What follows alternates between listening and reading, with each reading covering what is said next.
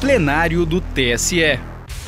Direto do plenário, nesta terça-feira, 16 de maio de 2023, o Tribunal Superior Eleitoral cassou por unanimidade o registro de candidatura de Deltan Martinazo Delagnol, eleito deputado federal pelo Podemos nas eleições 2022.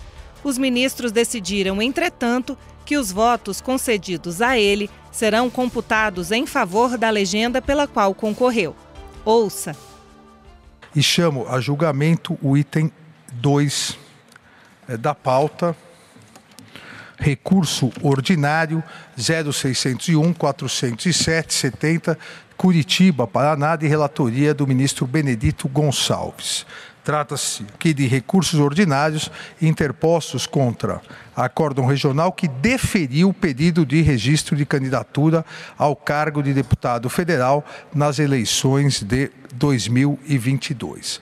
Há pedidos de sustentações orais, estão presentes no plenário o doutor Luiz Eduardo Pessinin, ou Petinin, que falará pela recorrente Federação Brasil da Esperança, o doutor Michel Saliba Oliveira, que falará pelo recorrente Partido da Mobilização Nacional, PMN estadual, e o Dr. Leandro Souza Rosa, que falará pelo recorrido Deltan Martinazzo Dallagnol. Indago aos eminentes advogados se dispensam a leitura do relatório. Dispenso, presidente. Então, eu concedo a palavra inicialmente ao doutor Luiz Eduardo, pelo prazo regimental de até 10 minutos. Excelentíssimo presidente, eminente ministro dessa corte, servidores, colegas e presentes à sessão. Situação aqui é, de conhecimento de todos, trata-se do registro de candidatura do deputado federal eleito pelo Paraná, o senhor Deltan Dallagnol, em que há um fundamento que nós entendemos que obstava a sua candidatura e obsta, consequentemente, é, a manutenção do seu mandato, que seria a incidência da ineligibilidade da linha Q do artigo 1 inciso 1 da Lei 64 de 90, que trata, e nessa situação se aplica, da ineligibilidade decorrente daqueles que pedem exoneração da carreira do Ministério Público na pendência de processo administrativo disciplinar e, em razão disso, se torna inelegível pela fuga da responsabilidade. E acredito que o cenário posto aqui traduz exatamente isso: fuga da responsabilidade pelo senhor Deltan. Queria só deixar claro aqui também que, por se tratar de uma causa peculiar, singular, é, e foi analisada recentemente em relação ao senhor Sérgio Moro, mas o cenário é absolutamente outro aqui. Lá, de fato, não havia qualquer contraditório para o então juiz, os processos haviam sido ou arquivados diretamente ou estavam suspensos, enfim, eram apenas inícios, petições protocoladas. E ainda, conforme constou na decisão desta corte, a motivação lá era clara. Sérgio Moro saiu da magistratura para ser ministro de Estado. E a situação aqui é to totalmente outra, excelências. É totalmente outra, primeiro, pela ficha corrida do senhor Deltan.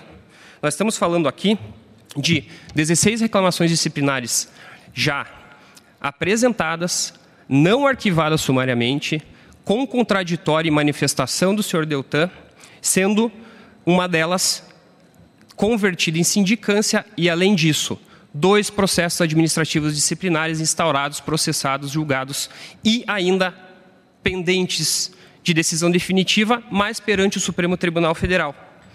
O primeiro deles, que seria o PAD 898-2018, na petição 8614, que agora teve seu julgamento de mérito realizado pelo excelentíssimo ministro Dias Toffoli, no dia 9 de março de 2023 ou seja, pendência judicial que implica também na mutabilidade das sanções anteriormente impostas, que no caso era advertência. Segundo o PAD, 10982-2019, em que foi aplicada a pena de censura. Nessa, primeiramente, o ex-ministro Celso de Mello conferiu uma tutela de urgência suspensiva, mas posteriormente, ministro, ministro Cássio foi relator no Supremo e julgou improcedente a ação em que visava a anulação dessa sanção e a ação não transitou em julgado também. Ainda está pendente de apreciação de embargos de declaração opostos pelo próprio senhor Deltan Dallagnol. Mas eu chamo a atenção aqui, excelências, justamente a sindicância, que ainda estava em apreciação e ainda, pelas informações que tem nos autos, continuou sendo processado no Ministério Público no Conselho Nacional do Ministério Público. Essa sindicância é importante, excelências, não pelo que aconteceu no próprio CNMP, até porque o relatório que veio aqui, ele não apontou especificamente o bojo da reclamação, mas dentro dela há algo muito importante, que era o inquérito administrativo que correu na Corregedoria do Ministério Público Federal. Dentro dessa sindicância, que está nos autos, foi trazida pelo CNMP, vieram informações solicitadas pela relatora de um inquérito administrativo de número 10000020004 2020 16, em que houve ampla defesa, contraditório, interrogatórios, razões finais e decisão unânime da comissão processante da Corregedoria da MPF pela instauração de processo administrativo disciplinar. E ainda com súmula de acusação recomendando a abertura do processo administrativo disciplinar. Essa decisão foi tomada no dia 26 de fevereiro de 2021. No dia 1 de março de 2021, essa, esse inquérito foi para o CNMP. Nessa sindicância, as cópias vieram depois. Quando nessa sindicância foi solicitada a cópia desse inquérito administrativo, elas chegaram no dia 28 de outubro de 2021. Ato seguinte nessa sindicância, que está nos autos, é a exoneração do senhor Deltan. Quando? Cinco dias após estes documentos chegarem ao CNMP. Essa sindicância não está notícia de arquivamento. Pelo contrário, posteriormente, inclusive, foi aberta uma nova sindicância em março de 2022, em razão dessas informações que chegaram nos autos. Então, inicialmente, essas informações não vieram do CNMP, mas vieram da Corregedoria do Ministério Público Federal. E não há nenhuma dúvida de que foi ofertada e exercida amplíssima defesa de direito de produção de provas pelo senhor Deltan, com a recomendação de instauração de processo administrativo disciplinar em razão de, vejam a seriedade das acusações, tinha conhecimento de gravações e de que eram realizadas sem a devida regulamentação, formalização ou com adoção de protocolos de segurança por mais de quatro anos, tendo sido gravadas quase 30 mil ligações e ouvidas ao menos 341, sendo o aparelho usado exclusivamente pela força-tarefa da Lava Jato, fragilizando a segurança da informação nela compartilhada e sem a tomada de providências para comunicar essa irregularidade. 28 de outubro, essas informações chegaram nessa sindicância, que não foi arquivada. 3 de novembro, ele pede exoneração. Excelência, a situação é, com certeza, muito diferente daquela do ex-ministro Sérgio Moro. E além, como eu disse, haviam ainda outras 16 reclamações disciplinares. E não são por falhas poucas ou leves violação do sigilo dos autos, grampo telefônico, quebra de sigilo advogado-cliente, improbidade administrativa, apropriação de valores e custas de diárias, abuso de poder, descumprimento dos deveres funcionais e decoro pessoal. E ainda, dentre elas, para não se dizer que essas reclamações eram puramente de algozes, de inimigos políticos condenados pelo, pelos processos do senhor Deltan, a reclamação disciplinar 100.099-2021, instaurado pelo STJ investigar a intenção do senhor Deltan, revelada na operação spoofing, de investigar ministros do STJ. Também essa reclamação arquivada unicamente pela exoneração. Eu destaco aqui, excelências, que é, o TRE Paraná entendeu pelo não acolhimento dessa tese, por entender que não havia um processo administrativo estrito senso, e por outros motivos, que eu entendo aqui que não equivalem. Primeiro, por entender que a exoneração dele não teria impedido a investigação dos fatos. Não procede. Em praticamente todas as reclamações, a partir da informação da exoneração do senhor Deltan, o CNMP despachava o seguinte: diante das ponderações, é forçoso concluir pela inviabilidade do exercício da atividade sancionatória disciplinar pelo CNMP, o que impõe o arquivamento da presente reclamação. E ainda, disse o TRE que as reclamações não serviriam, ou a sindicância não serviriam para é, atrair ineligibilidade porque não havia garantia do contraditório pela defesa. Aqui existiu contraditório e amplíssima defesa. Em todas as reclamações havia ciência do senhor Deltan. Em todas ele teve a oportunidade de se manifestar. E ainda, excelências, havia admissibilidade, ou ao menos não havia arquivamento sumário, ou seja, os indícios permitiam o processamento e a responsabilização nesses autos, se eventualmente comprovada a situação. E ainda, já havia duas sanções aplicadas, advertência e censura. Ou seja, posteriormente poderia haver suspensão, inclusive demissão do senhor Deltan. Mas, claro, excelências, é, dizer né, que é uma intenção dele fugir seria uma mera elucubração da minha parte, mas não é. Além do ofício, com esse inquérito, que foi trazido cinco dias antes da exoneração, poucos dias antes, o colega do senhor Deltan, Diogo Castor de Matos, também havia sido demitido do Ministério Público por decisão daquele órgão. E mais, excelências, não é divagação aqui, porque segundo os áudios da operação spoofing, públicos e notórios, há uma conversa telefônica do próprio Deltan para o senhor Bruno Brandão, em que ele diz exatamente o seguinte: aliás, a conversa no CNMP é essa. Querem me enquadrar também, a partir das reclamações do Gilmar e do Congresso sobre as minhas manifestações. Isso pode ter amplo impacto, impacto especificamente sobre o meu discurso neste ano sobre as eleições. Pode entender que o meu envolvimento é uma quebra de decoro. E termina. Se cada manifestação for tomada como ato de gerar reincidência, isso significa até risco de demissão. Excelências, não façamos, espero, né, não façamos ouvidos moucos para todos esses elementos aqui. É evidente a intenção do senhor Deltan de adiantar em cinco meses o prazo que ele tinha de desincompatibilização, que era até 2 de abril de 2022, para o dia 3 de novembro de 2021, por todos esses elementos, para fugir da sua responsabilização. Obrigado, peço provimento do recurso ordinário, presidente. Agradeço ao doutor eh, Luiz Eduardo. Com a palavra, doutor Michel Saliba Oliveira, que falará pelo recorrente Partido da Mobilização Nacional. Excelentíssimo senhor ministro-presidente, eh, eminente ministro relator, douta ministra Carmen Lúcia, eminentes ministros que integram essa corte, Peço licença a Vossa Excelência, senhor presidente, para, aproveitando que estou na tribuna, rapidamente saudar de modo especial ao ministro Sérgio Banhos e ao ministro Carlos Robach pelo brilhante trabalho com denodo e dedicação que tiveram à frente dos seus mandatos aqui, tão bem honrando e representando a classe dos juristas.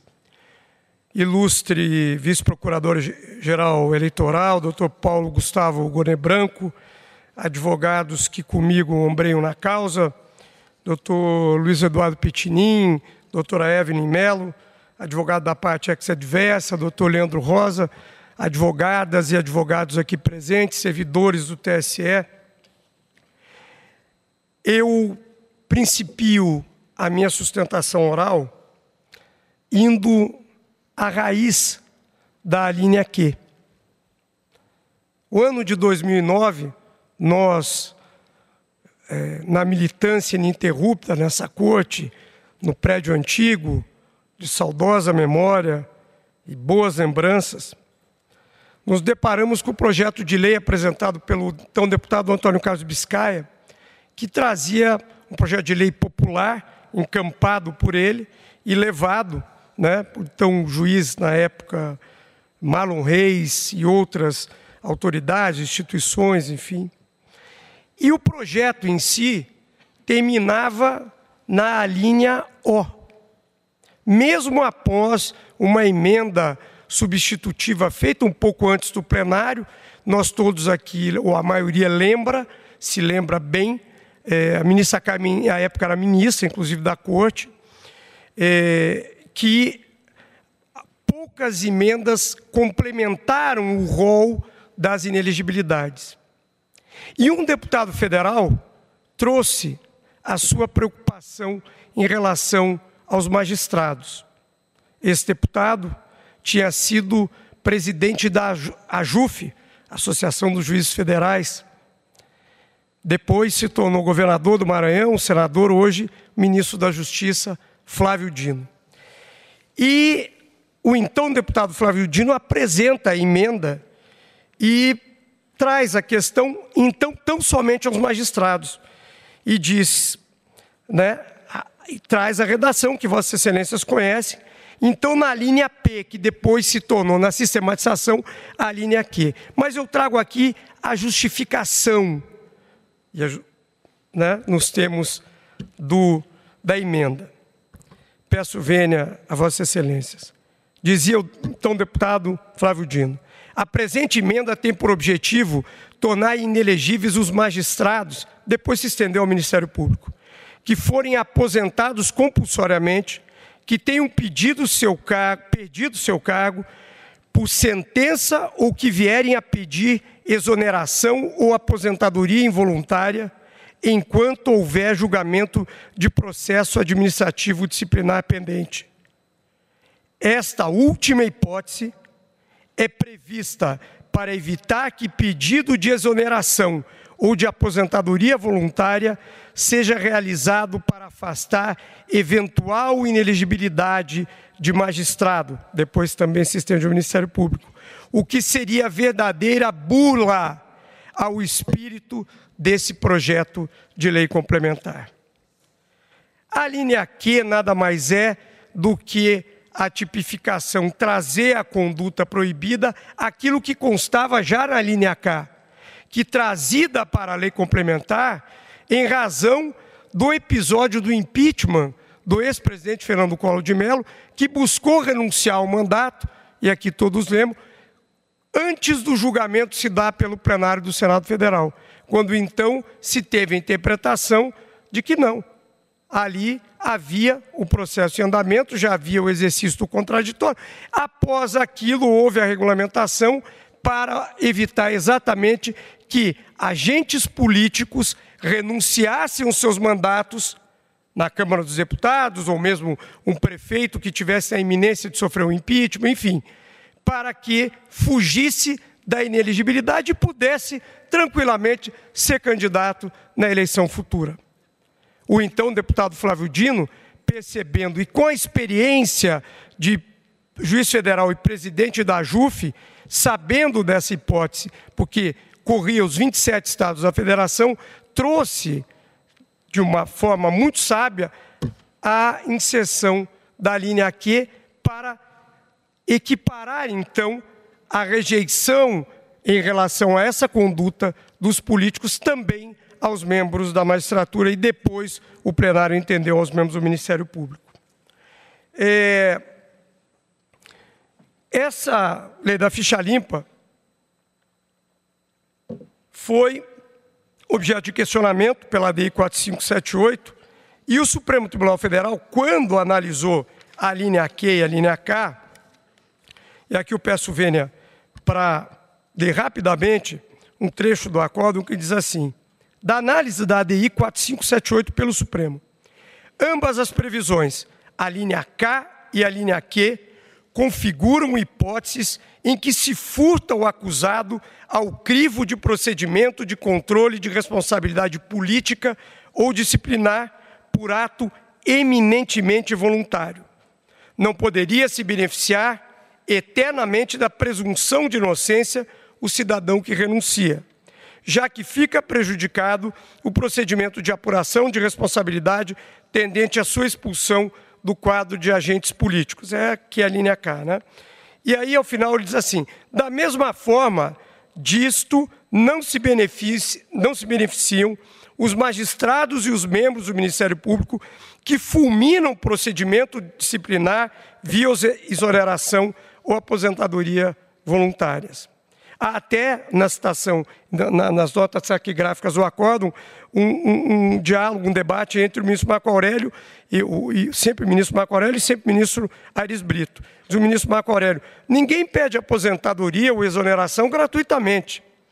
Pede para fugir de alguma coisa. E o ministro Aires Brito diz, abrindo mão até do contraditório e da ampla defesa. E o ministro Marco Aurélio diz, exato. Pois bem, é o caso concreto. O Supremo analisou isso em relação à constitucionalidade ou não.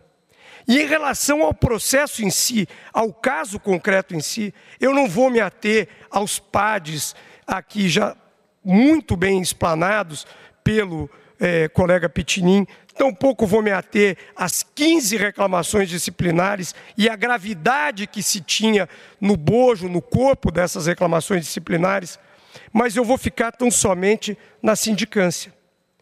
A sindicância, e ministra Carmen me permita mais uma vez citar e lembrar de Vossa Excelência, quando da emenda constitucional 1998, que esse debate surgiu é, e, foi efervescente, porque naquele momento o processo administrativo, via de regra, se realizava em duas etapas: a sindicância, então, o inquérito e o processo administrativo, o processo principal, acabou por si, é, por ser é, superado pela própria jurisprudência do STJ, que dizia, e muitos de nós aqui atuamos dessa maneira, o ministro Sérgio, procurador de Estado, é, do, do DF, vários de nós aqui advogados, que a sindicância que tivesse o crivo do contraditório e da ampla defesa perfectibilizava o ato administrativo da exoneração.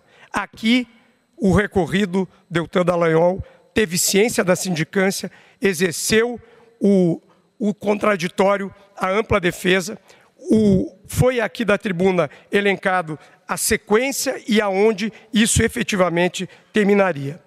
A antecipação da exoneração chamou a atenção, porque havia cinco meses para pelo menos se resolver aquela quantidade, ou pelo menos essa sindicância, né?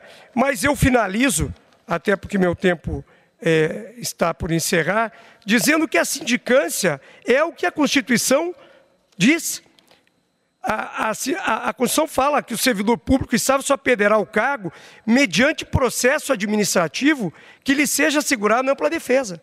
Não se fala se pode, se... aqui é o caso. Né?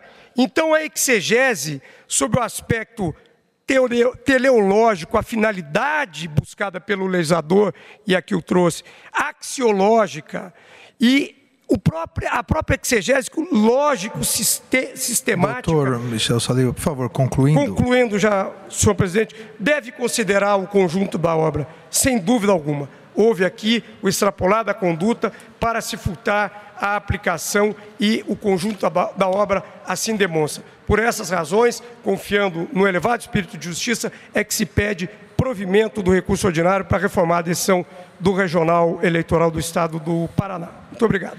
Agradeço ao doutor Michel Saliba Oliveira e agora passo a palavra ao doutor Leandro Souza Rosa, que falará pelo recorrido Deltan Martinazzo Dallagnol. Obrigado, senhor presidente desta casa, pessoa em quem cumprimento os demais membros deste colegiado, em especial a ilustre ministra Carmen Lúcia e, com muito carinho também, o professor Paulo Gonet.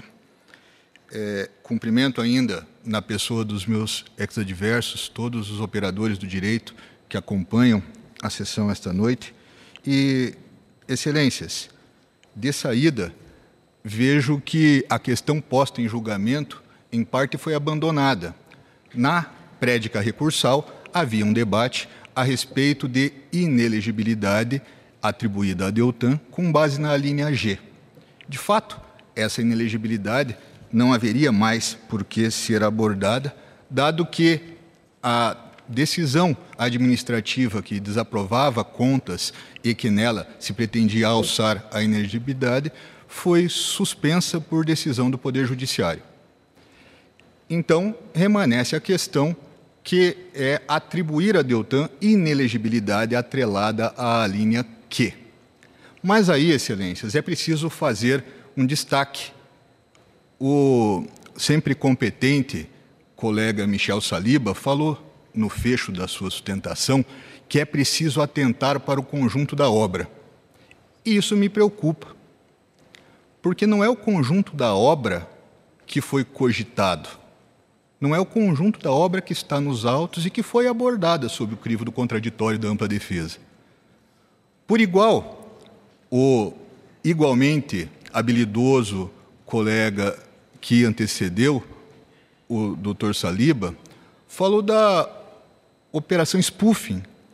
Mas a operação spoofing também não está nos autos, não faz parte do controvertido conjunto que foi estabelecido nos autos. E, excelências, a régua e compasso, até por conta das garantias constitucionais, é preciso se ater ao que está nos autos. E do que se tem nos autos, Excelência, tem um pedido de exoneração, é fato, de Deltan Dallagnol.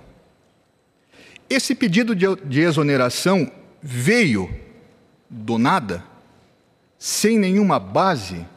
É claro que, além de todas as conversas com a família, com quem ele quis ouvir, ele antes teve o cuidado de procurar o CNMP, órgão que, com base no artigo 130-A, inciso 3 da Constituição, é quem faz o controle do cumprimento de deveres funcionais dos membros do Ministério Público, carreira a que ele estava atrelado.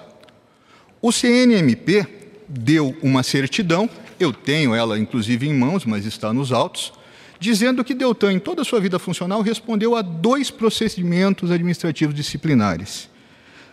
Um deles, transitado em julgado em 13 de 12 de 2019, resultou em advertência. Outro, transitado em julgado em 18 de 9 de 2020, resultou em censura. Censura e advertências estas que os documentos aportados nos autos e replicados, inclusive, nas razões recursais, mostram que geraram, inclusive, o cumprimento dessas penas e, posteriormente, o arquivamento então, excelências, com base no princípio da confiança, da segurança jurídica, Deltan formalizou o seu pedido de exoneração porque o seu órgão de fiscalização disse que ele não tinha absolutamente nenhum processo administrativo disciplinar aberto. E, excelências, esta corte também, em dezembro último, por votação unânime, voto conduzido pelo relator ministro Raul, ao apreciar o registro de candidatura é, de Sérgio Moro, decidiu aqui que só o processo administrativo estrito senso, processo administrativo disciplinar estrito senso, é capaz de desencadear os efeitos da inelegibilidade da linha Q. E uma razão é evidente replicada às bateladas na, aqui na jurisprudência dessa corte. É inelegibilidade do que se trata aqui restrição de direito fundamental. E se é norma restritiva de direito, a hermenêutica a ser aplicada na regra tem que ser restritiva, não há como se ampliar para abarcar outros tipos de dispositivos que não se tem aqui.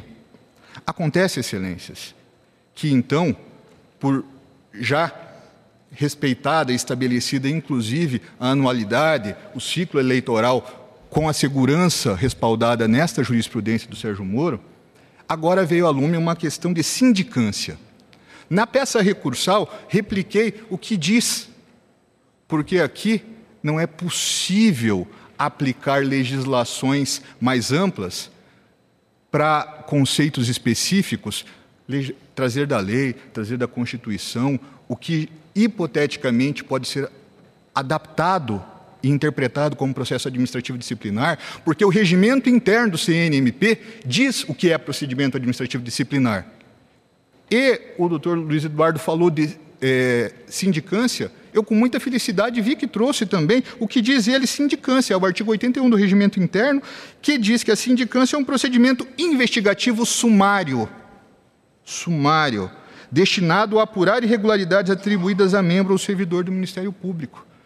Aqui não se fala em garantia de contraditório, de ampla defesa, aqui não se fala de uma acusação formada, aqui não se fala de absolutamente nenhum daqueles procedimentos que respaldam os direitos fundamentais de qualquer acusado e que somente são garantidos lá dentro do processo administrativo disciplinar.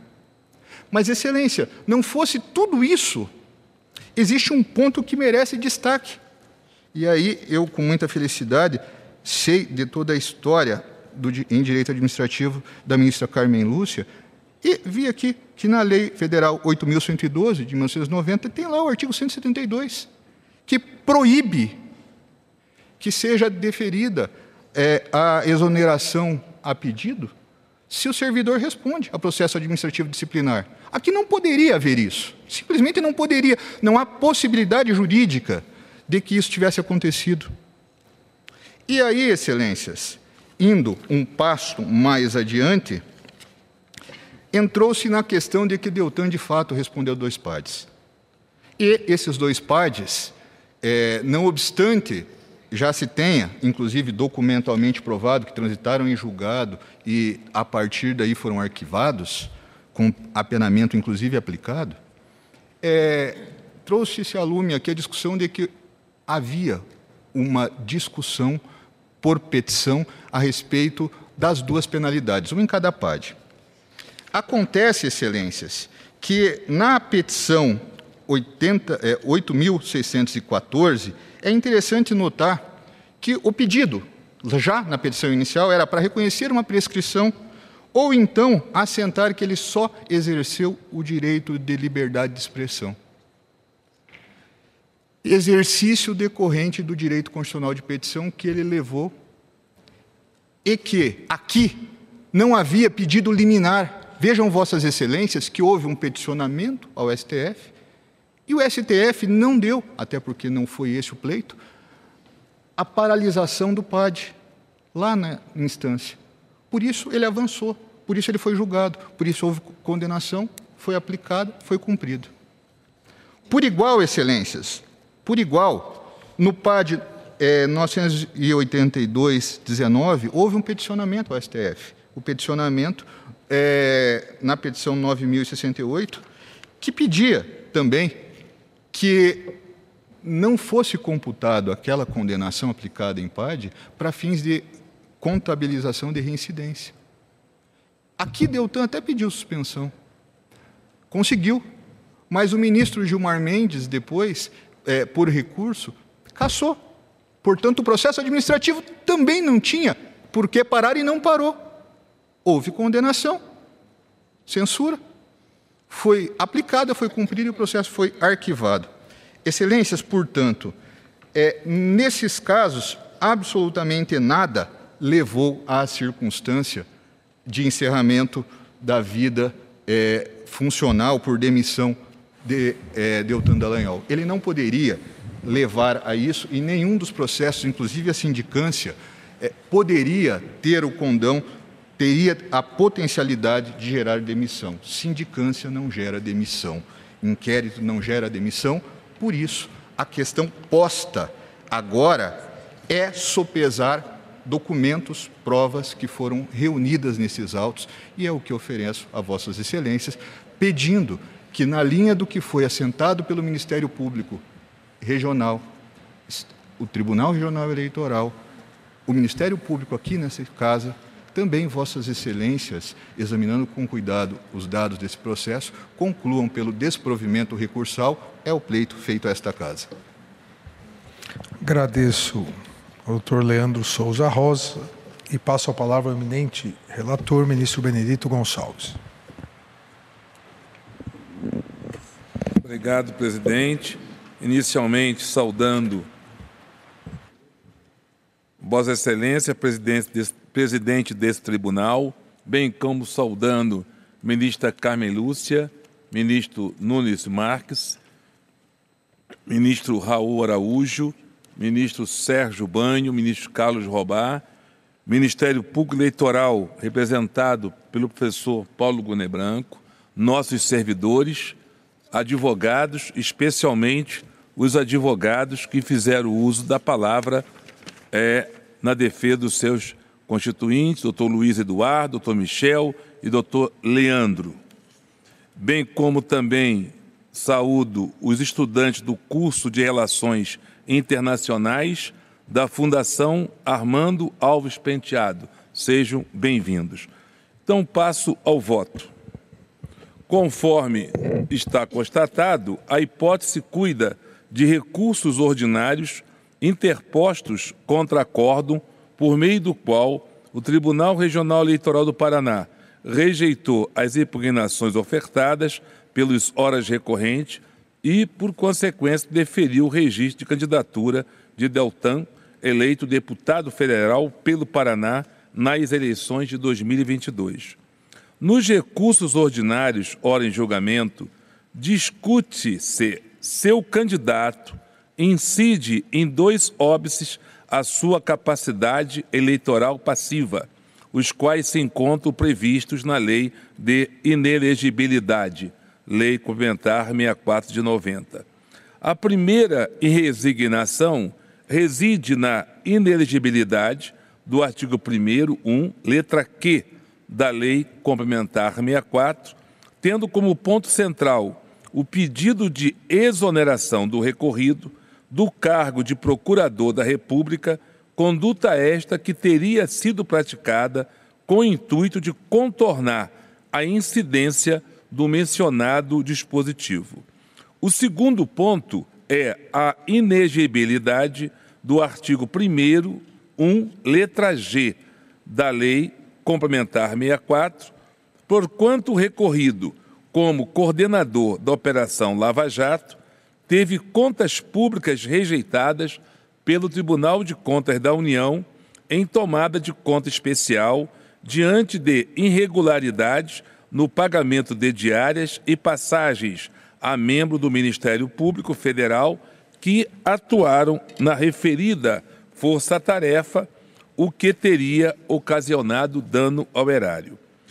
Considerando que os recursos ordinários preenchem todos os requisitos de admissibilidade, que não há questões preliminares alegadas nas razões recursais ou nas contrarrazões, passo ao exame separadamente das duas causas de inelegibilidade aduzidas.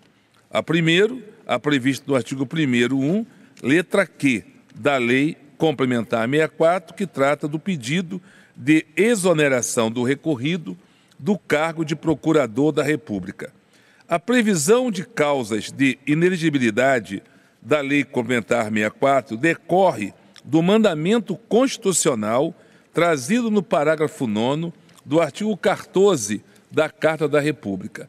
Estabelece o dispositivo constitucional em apreço que, aspas, lei complementar estabelecerá outros casos de inelegibilidade e os prazos de sua cessação, a fim de proteger a probidade administrativa, a moralidade para o exercício de mandato, considerada vida pregressa do candidato e a normalidade e legitimidade das eleições, contra a influência do poder econômico ou abuso do exercício de função, cargo ou emprego na administração direta ou indireta, fecha aspas. Evidencia-se assim que, de acordo com a nossa Constituição, as hipóteses de inelegibilidade devem funcionar como filtros para obstar o acesso a cargos públicos eletivos daqueles que tenham desrespeitado valores primordiais da ordem democrática, tais como a moralidade e a probidade administrativas. Nesse contexto, e nos termos da letra Q do artigo 1, inciso 1 da Lei Complementar 64, grifo, são inelegíveis para qualquer cargo eletivo pelo período de oito anos os membros do Ministério Público e do Poder Judiciário que, alternativamente, tenham sido aposentados compulsoriamente por decisão sancionatória, tenham perdido o cargo por sentença ou ainda tenham pedido exoneração, que é o caso, ou aposentadoria voluntária na pendência de processo administrativo disciplinar. Confiro o dispositivo, cito o artigo 1 me abstenho de ler, que já é repetição do que a explanação acima falou, e continuo. A linha Q foi introduzida na Lei Complementar 64 pela Lei da Ficha Limpa, Lei Complementar 135 de 2010, como parte de notável esforço legislativo de, de dar maior concretude à exigência constitucional e da própria sociedade, no sentido de que os candidatos sejam suficientemente probos e estejam aptos a exercer cargos eletivos. Do referido dispositivo, extrai-se três hipóteses em que cabe reconhecer a inelegibilidade em tela. As duas primeiras advêm de sanções concretas, quais sejam aposentadoria compulsória ou perda do cargo. Já na terceira, não é necessário haver penalidade, bastando que exija pedido de exoneração ou de aposentadoria voluntária na pendência de processo disciplinar, daqui considerado na sua acepção técnica como PAD, que possa hipoteticamente e a princípio levar a uma daquelas consequências. De fato, essa terceira alternativa, conforme decidiu o Supremo Tribunal Federal no julgamento da DI 4578, ampara-se no propósito de evitar que, antes mesmo da aposentadoria compulsória ou da perda do cargo, o pretenso candidato venha pedir exoneração e consiga impedir a incidência de tais sanções. No ponto, é esclarecedora a seguinte passagem do voto proferido pelo eminente ministro Luiz Fux, relator do precedente. Ambas as previsões, abro aspas, ambas as previsões, a linha K e Q, configuram hipótese em que se furta o acusado ao crivo do procedimento de controle de responsabilidade política ou disciplinar por ato eminentemente voluntário. E diz ele mais: não poderia se beneficiar eternamente da presunção de inocência o cidadão que renuncia já que fica prejudicado o procedimento de apuração de responsabilidade. Extrai os pontos mais importantes dessa DI 4578 mencionado. Continuo. No caso dos autos, a título preliminar, trago a colação dois fatos de natureza incontroversa, que não são objeto de impugnação por qualquer das partes. Em primeiro lugar, na linha do que assentou o TRE do Paraná, é de conhecimento público que, aspas, o candidato impugnado é ex-integrante dos quadros do Ministério Público, exonerado a pedido em 3 de novembro de 2021, conforme portaria tal de 4 de novembro de 2021, fecha aspas.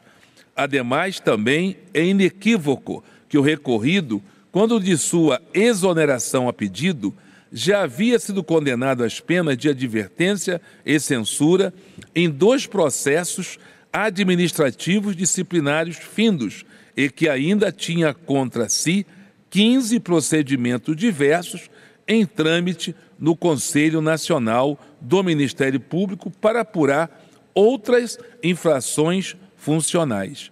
Nesse íntere, uma das teses dos recorrentes é de que o pedido de exoneração do recorrido, efetuado ante, antes que os 15 procedimentos acima pudessem gerar ou ser convertidos em processos administrativos disciplinares, visou contornar a inelegibilidade da linha Q, frustrando por completo sua incidência.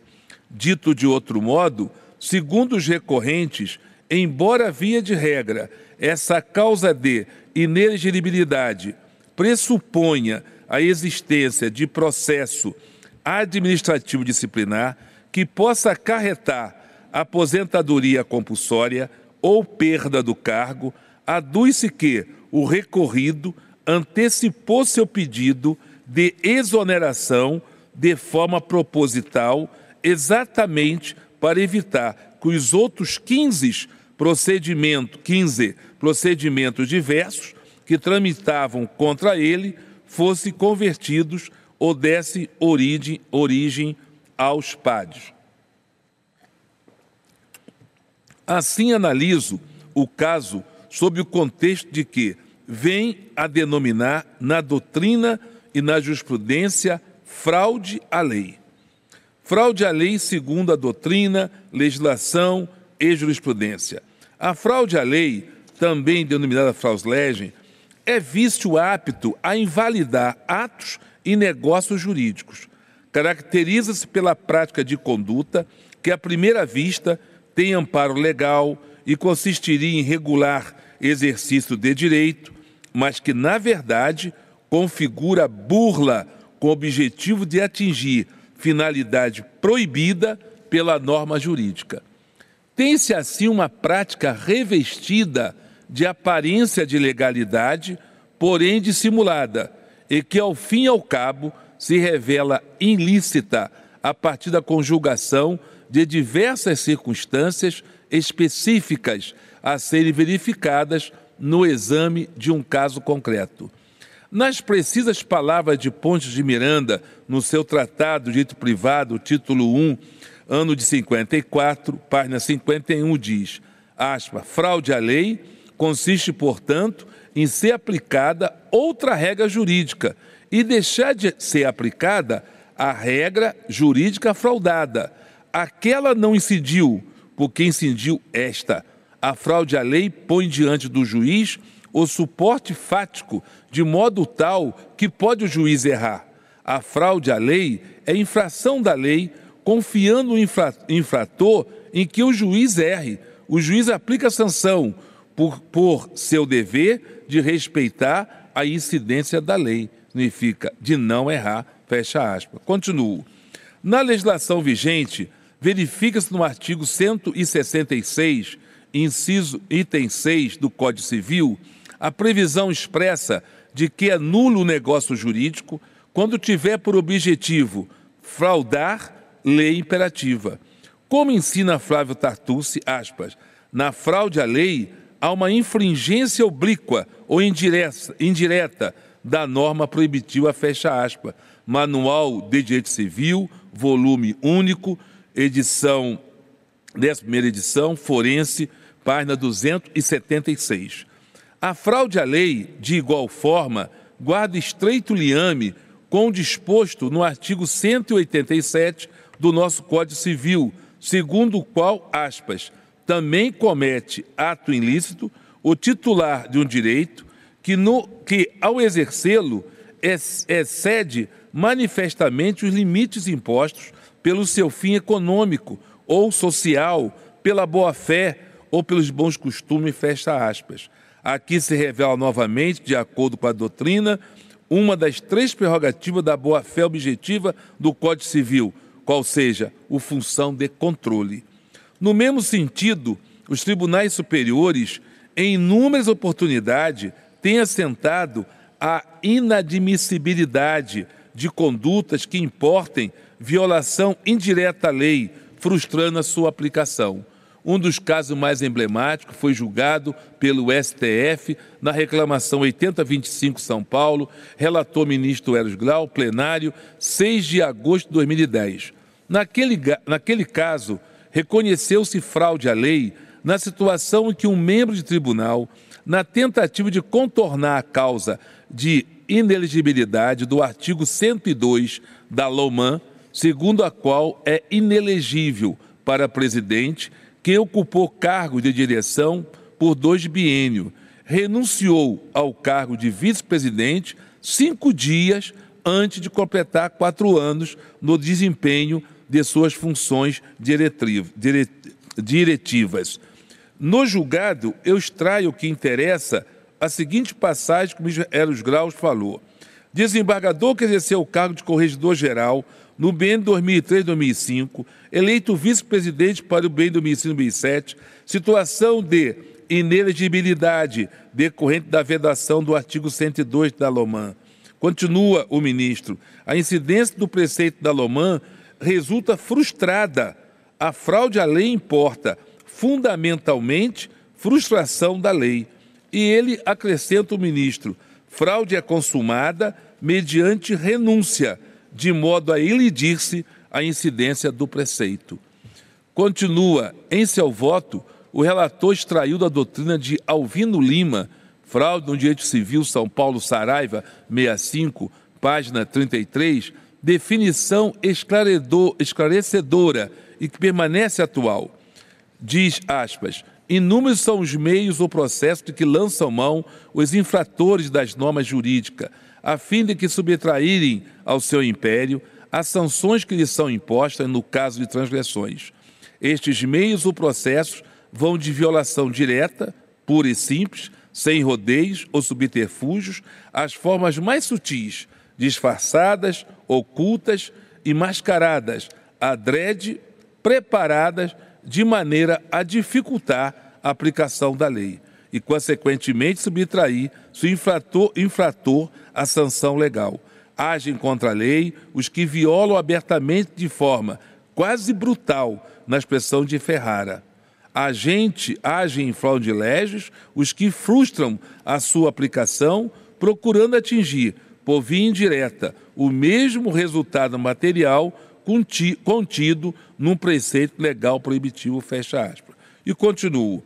Como se vê, decidiu a Suprema Corte que a prática de um ato em tese legal e conforme o direito, renúncia a cargo diretivo em tribunal, assume caráter de fraude à lei quando se verifica que a conduta em verdade visou burlar impedimento previsto na legislação de regência, a saber, a inelegibilidade para o cargo de presidente de quem exerceu funções diretivas nos dois biênios anteriores. Em outras palavras, quem pretensamente renuncia a um cargo, direito a princípio conferido pela ordem jurídica, para de forma dissimulada contornar vedação estabelecida em lei, que é a impossibilidade de disputar eleição para o cargo de presidente do tribunal, incorre em fraude à lei. A matéria, demais, também não é inédita nesta Corte Superior, que já reconheceu a invalidade de atos a princípios lícitos, porém praticado com o intuito de frustrar a aplicação da lei eleitoral. Menciono a título exemplificativo a o registro de candidaturas candidatas mulheres, ato lícito, não apenas garantido, como também mandatório na lei, para na verdade dissimular o lançamento de candidaturas femininas em fraude ao artigo 10 parágrafo 3 da Lei 9.504. Cito aqui relatoria do nosso presidente, agravo regimental no, no área é, RESP eleitoral 60651. Dentre inúmeros casos. Outro, o registro de candidato sabidamente inelegível, aspas, puxador de votos, fecha aspas, que vem a ser substituído pela legenda apenas na véspera do pleito, o que se permitia no artigo 3 para o 1 da Lei 9.504, sem que assim houvesse tempo para se retirar seu nome da urna eletrônica, garantindo-se assim votos para o seu substituto. Esse está no agravo regimental, no AI 12, São Paulo, ministra, relatora ministra Luciana Lócio, de 2016. Outro caso, o candidato que retira propaganda irregular de bem comum caso que não incide multa imediata do artigo 37, parágrafo 1 da Lei 9.504, mas que logo a seguir fixa o material em outro bem da mesma espécie. RESP Eleitoral 459, relator ministro Dias Toffoli, de 2014. Continuo. Assim seja de acordo com a doutrina, com a legislação ou com a jurisprudência, não há óbice a que o Tribunal Superior Eleitoral reconheça na prática de determinado ato aparentemente revestido de licitude, fraude à lei praticada com propósito de contornar vedação prevista na norma jurídica. Elementos que caracterizam a fraude no caso dos autos. No caso dos autos, a somatória de cinco elementos devidamente concatenados e contextualizados revela de forma cristalina que o recorrido exonerou-se do cargo de Procurador da República em 3 de novembro de 2021, com o propósito de frustrar a incidência da inelegibilidade do artigo 1 1, letra Q, da Lei Complementar 64. Referida manobra, como se vê, como se verá, neste tópico, impediu que os 15 procedimentos administrativos em trâmite no CNMP, em seu desfavor, viesse a gerar processos administrativos disciplinares que poderiam ensejar a pena de aposentadoria compulsória ou perda do cargo. Esses cinco elementos configuradores da fraude à lei, entrelaçados nos seus aspectos temporal, fático e jurídico podem assim ser resumidos. A. a anterior existência de dois PAD com trânsito em julgado, nos quais o CNMP aplicou ao recorrido as penalidades de censura e advertência, que, por sua vez, eram aptas a caracterizar maus antecedentes para fim de imposição de sanções mais gravosas em procedimentos posteriores. Artigo 239 e 241 da Lei Complementar 75. B. Tramitava contra o recorrido no CNMP 15 procedimentos administrativos de natureza diversas, tais como reclamações, os quais, depois de sua exoneração a pedido, foram arquivados, extintos ou paralisados, ainda de se considerar dois fatores. Um, conforme disposições constitucionais legais, esses procedimentos poderiam vir a ser convertidos e darem aso a PADES. Dois, os fatos a princípio se enquadram em hipóteses legais de demissão por quebra do dever de sigilo, do decoro e pela prática de improbidade administrativa na Operação Lava Jato. C. Um dos procuradores da República que atuou com recorrido na Operação Lava Jato sofreu penalidade de demissão 18 de 10 de 2021, em PAD instaurado pelo CNMP a partir de anterior reclamação por contratar e instalar outdoor em homenagem à Força Tarefa, contendo fotografia na qual o recorrido aparece, ato de improbidade administrativa. D. Logo em seguida, apenas 16 dias após esse fato, o candidato recorrido pediu sua exoneração do cargo de procurador da República. É a exonera exoneração do recorrido em 3 de novembro de 2021, 11 meses antes das eleições de 2022, causou espécie tanto pelos fatores acima, como também porque, nos termos do artigo 1 2J da Lei Complementar 64, os membros do Ministério Público apenas precisam se afastar do cargo faltando seis meses para o pleito, isto é, somente em 2 de 4 de 2022. Detalhe cada uma dessas nuances.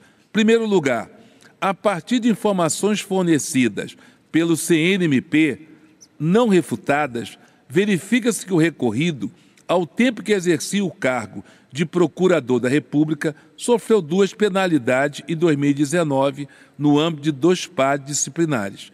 Nos processos em comento, já com trânsito em julgado, o CNNP aplicou duas sanções, uma de advertência e uma de censura. Trata-se do primeiro elo da cadeia que culminou no pedido de exoneração do recorrido com o intuito de contornar a ineligibilidade da linha Q. Com efeito, as sanções disciplinares aplicáveis aos membros do Ministério Público são elencadas no artigo 239 da Lei Complementar 75 e consistem em ordem crescente de gradação em advertência, censura, suspensão, demissão e cassação de aposentadoria ou de disponibilidade.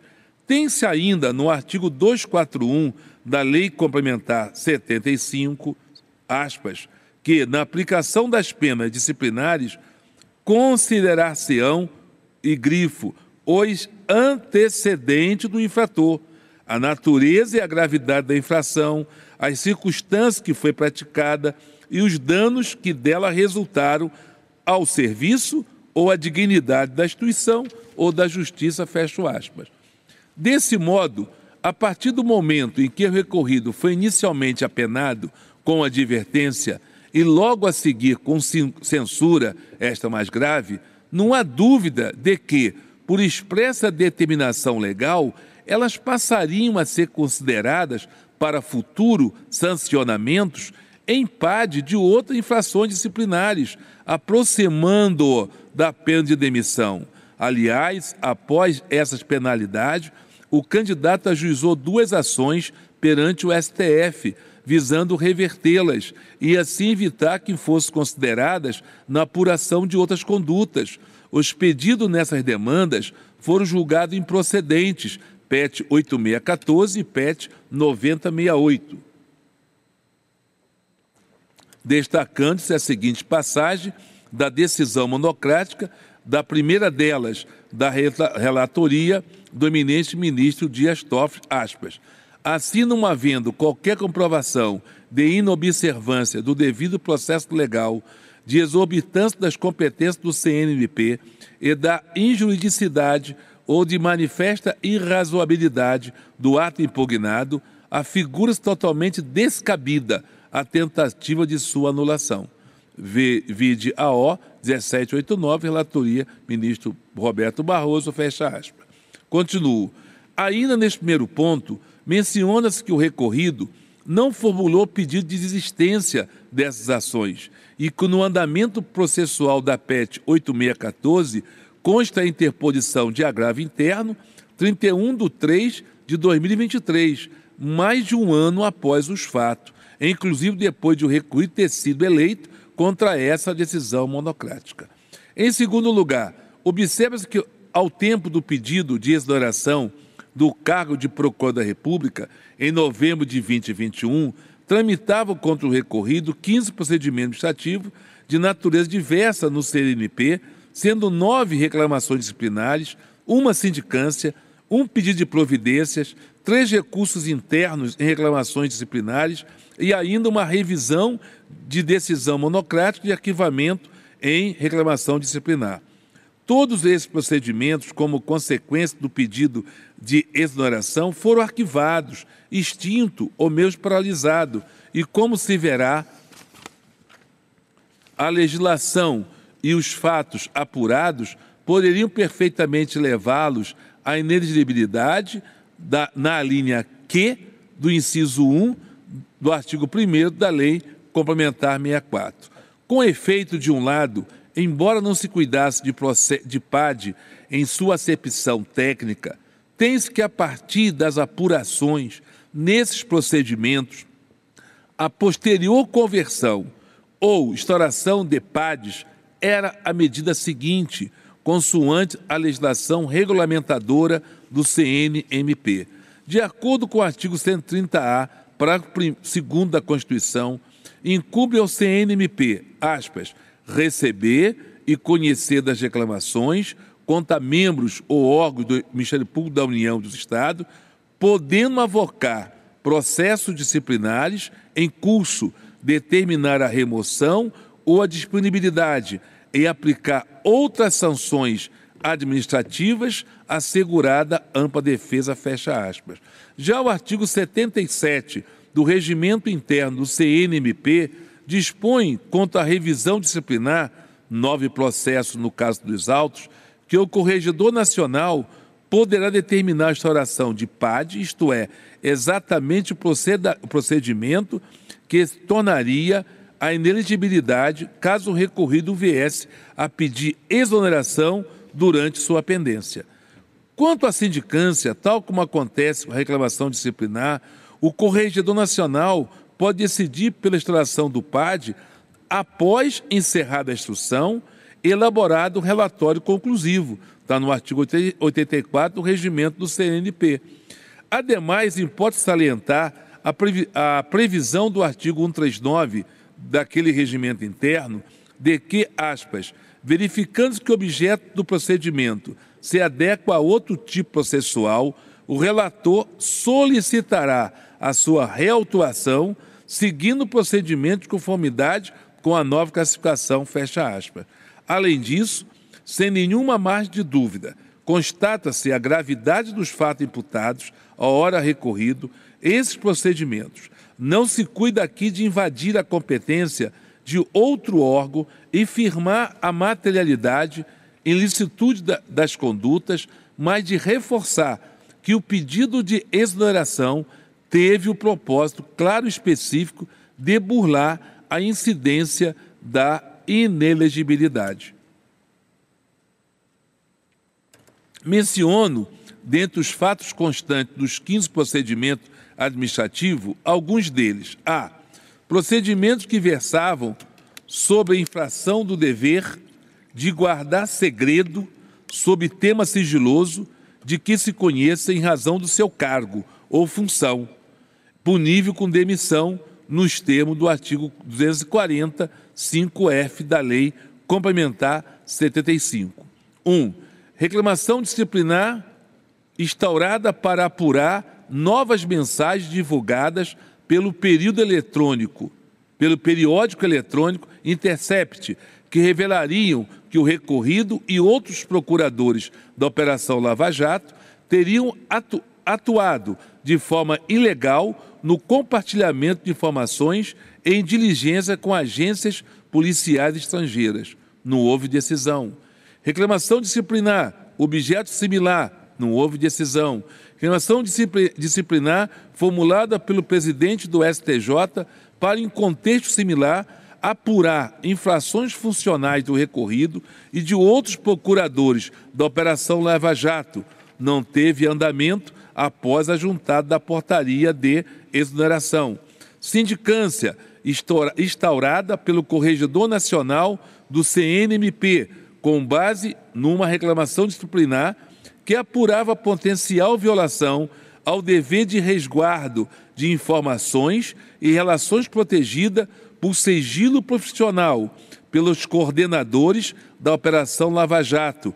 Não houve relatório conclusivo no momento da exoneração.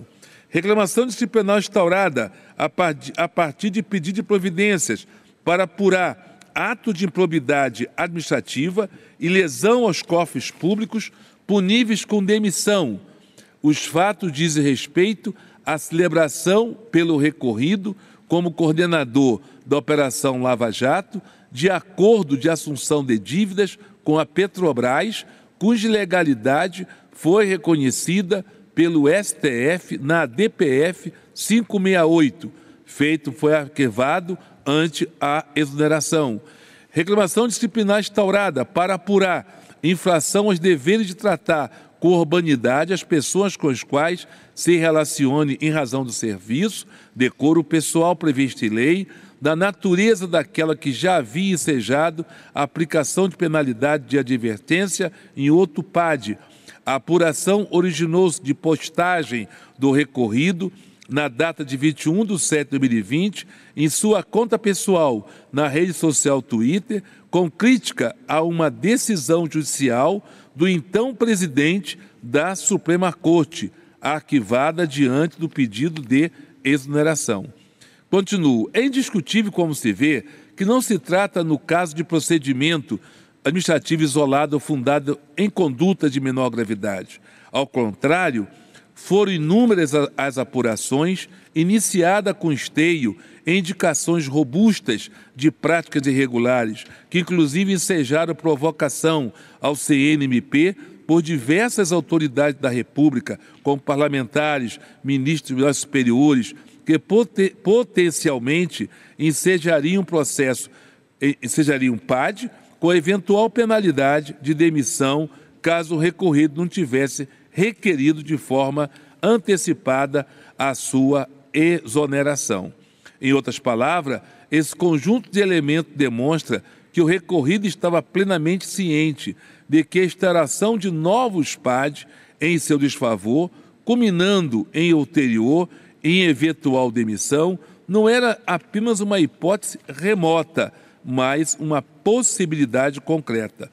Em terceiro lugar, um dos procuradores da República atuou com o recorrido na Operação Lava Jato, sofreu é, penalidade de demissão em 18 de 10 de 2021, no âmbito do PAD instaurado pelo CNMP a partir de uma anterior reclamação disciplinar. O fato que ensejou a mencionada sanção consistiu na contratação e instalação pelo então procurador de outdoor em homenagem à Operação Lava Jato, na cidade de Curitiba, contendo fotografia no qual o recorrido também aparece, concluindo pela prática de ato de improbidade administrativa. Essa circunstância isoladamente não teria um maior liame com o caso dos autos se não fosse o quarto elemento revelador da fraude, com o qual o fato do recorrido ter sido exonerado a pedido apenas 16 dias depois, em 31 de novembro de 2021. Em quinto lugar, a mencionada exoneração do recorrido, ainda faltando 11 dias para eleições de 2022, ganha relevância no contexto da fraude à lei. Com efeito, na linha do artigo 1 2F da Lei Complementar 64, os membros do Ministério Público que pretendam se candidatar só precisam se exonerar faltando seis meses para o pleito, que na, para a eleição de 22 recaiu na data de 2 de 4 de 2022. Mais uma vez, trata de aspecto de modo isolado, não seria capaz por si só de evidenciar fraude à lei. Contudo, na somatória de todo entrelaçamento dos fatos apresentados na espécie, representa mais uma face de conduta de frustrar a aplicação da lei eleitoral. Acerca de todos esses cinco elementos, impede salientar que, no termo do artigo 23 da Lei Complementar 64, aspa, o tribunal formará sua convicção pela livre apreciação dos fatos públicos e notórios, dos indícios e presunções e prova produzida, atentando para as circunstâncias ou fatos, ainda que não indicados ou alegados pelas partes, mas que preservem o interesse público de lisura eleitoral. Fecha aspas. Trata do dispositivo cuja constitucionalidade foi expressamente reconhecida pelo STF em sede de controle concentrado através da DI 1082, relator ministro Marco Aurélio, DJE, de 29 de 10 de 2014. Constata, assim, que o recorrido agiu para fraudar a lei, uma vez que praticou de forma capciosa e deliberada uma série de atos para obstar processos administrativos disciplinares contra si e, portanto, elidir a ineligibilidade. Dito de outro modo, o candidato para impedir a aplicação do artigo 1 1, letra Q da Lei Complementar 64, antecipou sua exoneração em fraude à lei. É importante reiterar que a ineligibilidade em apreço aplica-se no caso do exalto não com base em hipótese não prevista na Lei Complementar 64, o que não se admite na interpretação de disposições legais restritiva de direito. Na verdade, o óbice incide porque o recorrido em fraude à lei utilizou-se de subterfúgio na tentativa de se esquivar nos, nos termos da linha Q, vindo a ser exonerado do cargo de procurador da República antes de início dos PADs envolvendo as condutas na Operação Lava Jato. Por efeito, valendo-me nas palavras do ministro-ministro Eros Grau, Eros Grau, cumpre a Justiça Eleitoral afastar o erro, ou seja, desconsiderar na seara eleitoral a eficácia do ato praticado unicamente para afastar a ineligibilidade não aplicação do princípio da segurança jurídica no caso dos autos. Artigo 16 da Constituição, e cito aqui o resto 60957. O recorrido, enquanto razões, aduz a impossibilidade de negativa da sua candidatura também com a justificativa na segurança jurídica. A esse respeito, sustenta que o RESP 60957, relator eminente ministro Raul Araújo, publicado em sessão é, em 15 de 12 do ano passado, esta Corte decidiu que a inegibilidade do artigo 1º 1q da Lei Complementar 64 não incidiria em hipótese extremamente similar dos autos envolvendo o registro da candidatura do senador Sérgio Moro, também pelo Paraná, nas eleições do ano passado. Assim entende o recorrido, sem incabível aplicar, no contexto de uma mesma eleição, posições diametralmente opostas. Entretanto, a irresignação não merece prosperar por duas razões fundamentais interligadas, uma de ordem jurídica e outra de caráter fático. Rememoro de início que nesse precedente decidiu que a expressão PAD, contida na parte final da linha Q, não pode ser interpretada extensivamente para abranger outros procedimentos, como pedido de providência e reclamação disciplinar. Confira-se trecho esclarecedor do minente relator de seu voto no grifo e leio a parte que interessa aos autos. Os preditos expedientes ocorreram sob a forma de pedido de previdências e reclamação disciplinar. É forçosa, portanto, a conclusão pela ausência de instauração de PAD, elementar reclamação pela legislação eleitoral para configurar configuração do impedimento temporário. No presente caso, todavia, o cerne da controvérsia não reside neste ponto. Não se pretende, na espécie, revisitar a tese da necessidade do PAD em sentido estrito para atrair a inelegibilidade.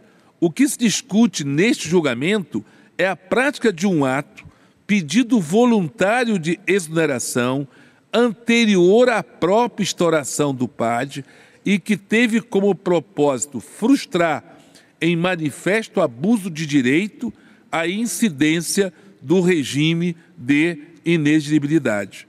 Em outras palavras, o objeto da controvérsia em apreço não é como quer fazer crer o recorrido a possibilidade ou não de se conferir interpretação ampliativa ao termo PAD. O que se aqui se tem é uma conduta anterior e contrária ao direito para evitar a instauração desses processos, ou seja, fraude à lei. Entrelaçada a essa primeira constatação, também se observa que no mencionado precedente restou claro não ter havido qualquer fraude pelo candidato ao cargo de senador naquela oportunidade. Ao contrário, extrai de forma clara do acordo paradigma que aquele candidato pediu exoneração da magistratura para exercer cargo na equipe de transição do Presidente da República, eleito em 2018, e posteriormente assumiu o cargo de Ministério da Justiça e Segurança Pública, não se, não se tendo notícia daqueles autos de manobra para burlar inegibilidade. Assim, destaco o trecho do ministro relator, ministro Raul Araújo, naquele, naquele resto eleitoral, aspa, nesse, nesse norte, é de conhecimento geral que a razão pelo qual optou o recorrido por seu afastamento definitivo da atividade jurisdicional foi de caráter eminentemente político, e não de cunho funcional disciplinar, a fim de poder dedicar ao futuro cargo público no Executivo Federal. Isto porque o recorrido foi convidado pelo então recém da República a exercer o cargo na equipe de transição, a fim de ulteriormente, é, ulteriormente assumir o cargo de ministro da Justiça e Segurança Pública, fecho aspas. Continuo. Não há que falar, portanto, em afronta à segurança jurídica. Haja vista em controversa é, ausência de similitude fática e jurídica entre as hipóteses. Concluído o exame da inelegibilidade do artigo 1 1q da Lei Complementar 64, passo à segunda elegibilidade aventada no caso dos autos, que seria o caso da rejeição das contas públicas. Consoante o artigo 1 1g da Alimentar 64, são inelegíveis para qualquer cargo os candidatos que tiverem conta rejeitada quanto ao exercício do cargo ou função pública, mediante deciso recorrível do órgão competente, em decorrente de falha insanável que configure ato doloso de improbidade administrativa. Aí eu transcrevo o texto da lei que está no voto, que me abstenho de ler. Inicialmente verifica-se que, de fato, o recorrido teve, como, teve contas públicas rejeitadas em tomada de conta especial do TCU, na condição de coordenador da Operação Lava Jato, por irregularidade no pagamento de diárias e passagens a membro do Ministério Público Federal que atuaram na revista Força Tarefa, o que ocasionou dano erário de R$ 2.801.808,53. Contudo, é indene de dúvida que os efeitos desse pronunciamento foram suspensos mediante tutela de urgência concedida em 18 de nove de 2022, nos autos da demanda proposta perante a Sexta Vara Federal de Curitiba, como se verifica da passagem que transcrevo no voto a decisão que determinou a imediata suspensão dos, do acordo da segunda Câmara. É, da segunda Câmara. Continuo. Ademais, o agravo instrumento interposto pela União contra a decisão liminar não foi recebido com efeito suspensivo. E eu transcrevo também as páginas que está essa decisão. E continuo.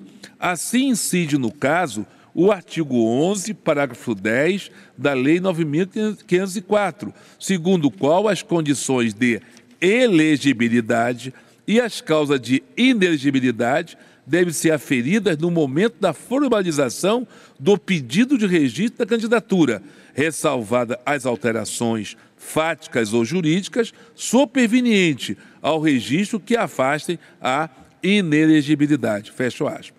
Ademais, não cabe à Justiça Federal Eleitoral exercer juízo de valor no sentido de acerto ou desacerto dessas decisões, sob pena de invadir a competência de outro órgão judicial, e cito os vários julgados, entre outros, o régimen eleitoral 634, ministro Sérgio Banhos, é, DJE, de 14 de 3 de 2023. Na mesma linha, parecer do Ministério Público Eleitoral, cito aqui o trecho do parecer. Desse modo, estando vigente a tutela provisória que suspendeu a, a rejeição das contas, não há que falar em decisão irrecorrível do órgão competente, como exigido, exigido na linha G, motivo pelo qual não incide a ineligibilidade em comento. Mantém nesse ponto o acordo regional. Conclusão. Ante exposto, dou provimento aos recursos ordinários para indeferir a, o registro de candidatura de Deltão Martinado Dallagnol ao cargo de deputado federal pelo Paraná nas eleições de 2022. No que se refere à destinação dos votos dado, dados ao recorrido, verifica-se na data do pleito, 2 de outubro de 2022, o registro de candidatura ainda não havia sido julgado pelo TRE do Paraná, no que ocorreu somente em 20 de outubro de 2022 incide assim o artigo 20, inciso 3, combinado com o parágrafo 2 da Resolução TSE 20677 de 2021, mantendo-se o cômputo dos votos em favor da legenda do candidato. No mesmo sentido, ADI 4513, relator ministro Luiz Roberto Barroso, plenário 31 de 3 de 2023 a 23.